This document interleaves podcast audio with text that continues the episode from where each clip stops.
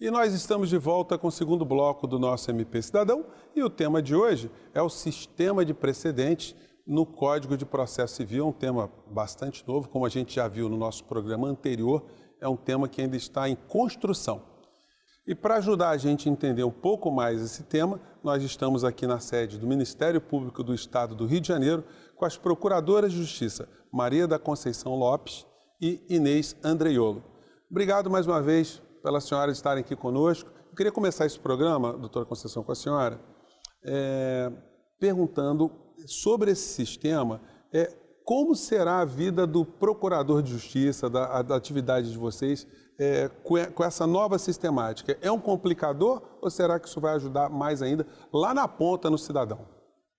É, cumprimentando a todos e agradecendo a oportunidade de estarmos aqui tratando de um tema realmente muito árduo eu diria que, em se tratando de um instrumento que se inicia no âmbito dos tribunais, os órgãos de execução do Ministério Público, que são os procuradores de justiça, passam a ter uma outra atribuição que vai demandar muita reflexão, muito estudo, até por não só ser inovador, mas pela extensão com que esses instrumentos haverão de ser aplicados, né, na tentativa de resguardar um tratamento mais igualitário a todos os cidadãos a partir de assegurar decisões iguais a casos iguais dentro das cortes de justiça.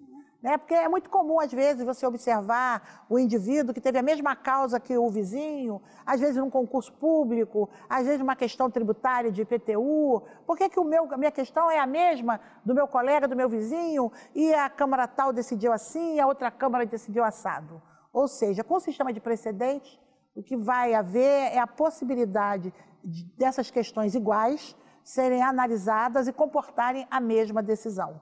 E aí, a atuação do procurador de justiça na segunda instância vai ser fundamental, não só na construção, porque nós temos legitimidade para propor, mas, sobretudo, na aplicação daqueles já existentes. Né?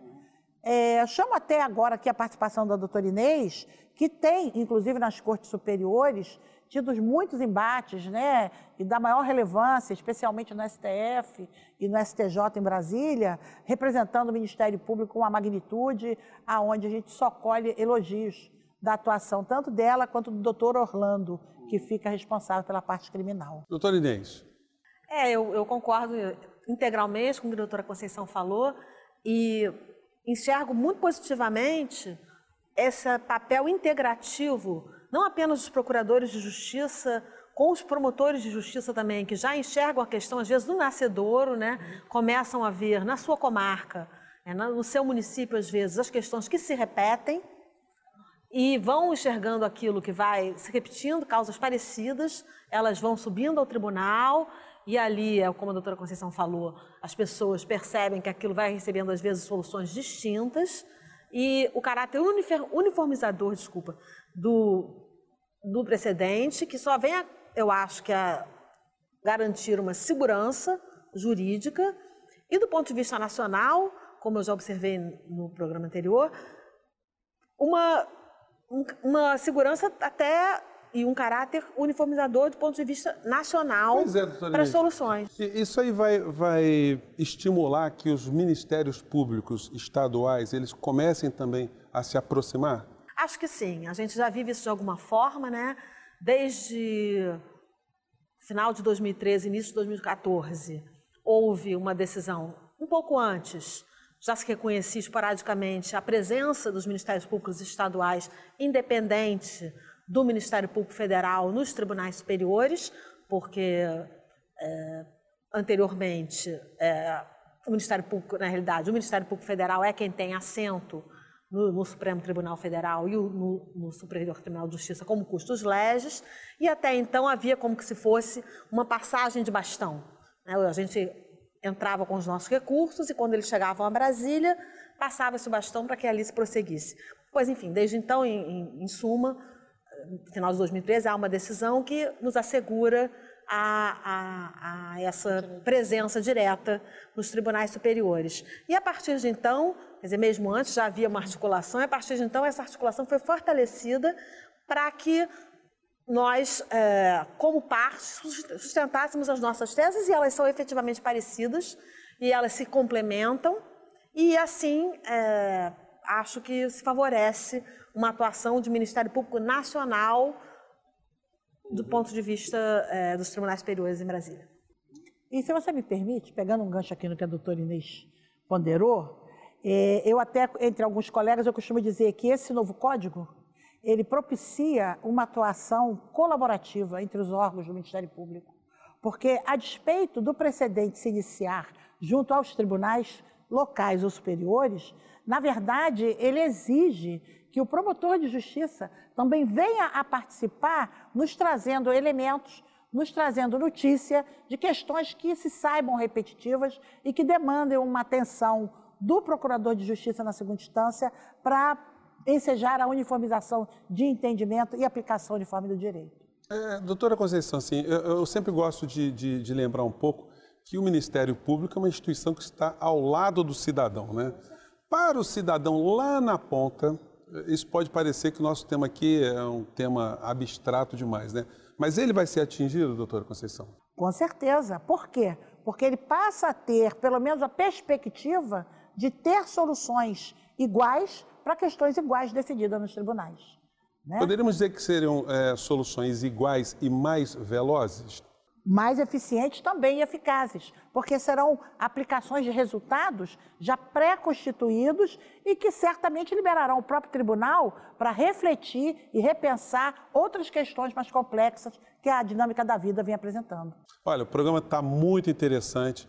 Você não saia daí porque o MP Cidadão volta já já para explicar um pouco mais sobre esse instituto tão interessante que nós estamos abordando aqui. Não saia daí, até já. E nós estamos de volta com o nosso MP Cidadão, hoje gravando aqui na sede do Ministério Público do Estado do Rio de Janeiro. E o nosso tema de hoje é o sistema de precedentes.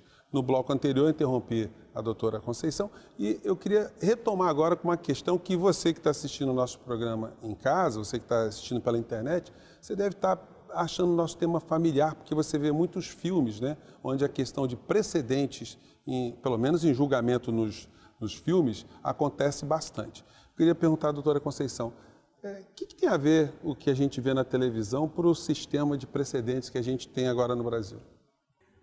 Na verdade, essa expressão precedentes, ela vem muito do sistema inglês e depois com as adaptações no norte-americano, mas também a sua realidade. E aí nós pegamos quase que emprestado pela natureza vinculativa mas de origem elas têm profundas diferenças. Só um pequeno detalhe também, doutora Conceição. É, o sistema de precedentes no Brasil, ele vale para a área penal? Ele vale para todas as áreas? Olha, a ideia de você garantir segurança jurídica e tratamento igualitário a todos, eu acho que isso também é um objeto perseguido pelo direito penal e especialmente pelo processo penal. Agora, no, na questão do... Você tem como instrumento do precedente o recurso repetitivo. No STJ, se aplica o repetitivo para matéria penal. Né? Agora, se você for falar nos aspectos do, dos outros instrumentos, como incidente de demandas é, é, repetitivas ou incidente de assunção de competência, aí eu acho que, até por se tratarem de figuras novas, ainda a gente ainda está caminhando na construção de um resultado que se possa chamar efetivamente de precedente para aplicar o direito. Mas eu acredito que sim, eu acho que na evolução isso será aplicado a todas as áreas do conhecimento jurídico.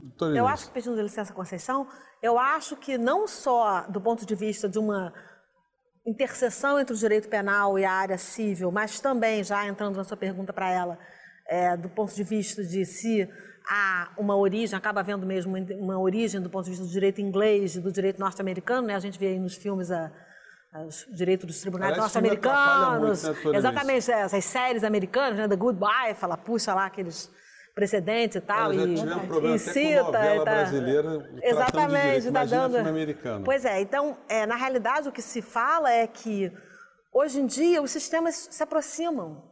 Né? A gente importando questões do, do, do direito de precedentes, do direito norte-americano e inglês, e eles, de alguma forma, também importando alguma coisa do sistema romano-germânico. É, coisa, as coisas não são mais tão puras como elas eram, assim, se você for como se estudava nos livros, né? Hoje em dia há uma, uma interpenetração. Eu acho que no fundo, no fundo das contas é isso, mas é exatamente como a Conceição falou. Eu queria só fazer um parênteses no nosso programa, no nosso tema, porque eu queria apresentar aqui para o nosso telespectador uma cartilha orçamentária do Ministério Público do Estado do Rio de Janeiro. Né?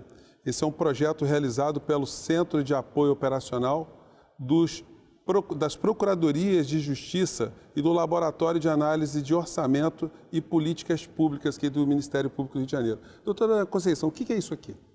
Isso, na verdade, é uma pequena contribuição que nós fizemos com o, a finalidade de trazer o cidadão, trazer a dona de casa, trazer a, a, as pessoas é, como grandes contribuintes de notícias acerca do, do, controle e fiscalização da utilização das verbas públicas. Né?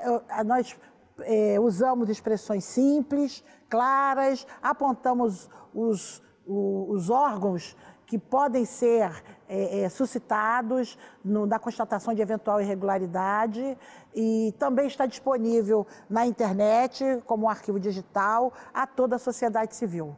Uhum. Né? Um opúsculozinho bem simples, bem singelo, mas que busca dar maior efetividade, eu diria, ao exercício da cidadania tributária. Ah, e lembrando também ao nosso prezado telespectador internauta que o Ministério Público do Rio de Janeiro tem no site né, uma ferramenta chamada MP em Mapas, onde você também tem todas as ferramentas para conhecer melhor o orçamento do seu município, o orçamento do Estado.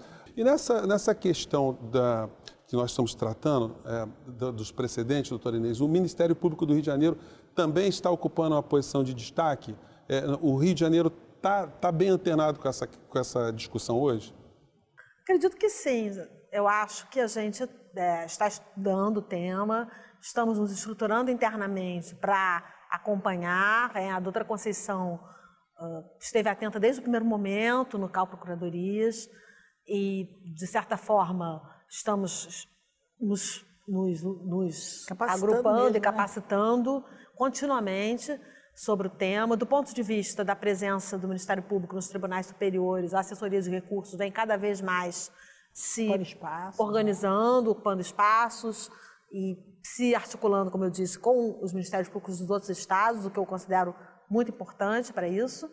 E a gente, da maneira que, que é possível, vem tentando ocupar esse espaço e, e estar presente no, no que é possível. Bom, e com essa fala da doutora Inês, infelizmente a gente encerra o nosso MP Cidadão de hoje. Muito obrigado a você que nos deu essa, essa oportunidade de estar com você na sua casa, na internet, no seu computador. Se você quiser entrar em contato com a gente, nosso endereço eletrônico é esse que está na base do seu monitor. E eu quero mais uma vez agradecer às Procuradoras de Justiça, a doutora Maria da Conceição Lopes e Inês Andreiolo. E se você quiser mais uma vez contribuir conosco, é só ficar aqui na TV Justiça. Um grande abraço e até lá.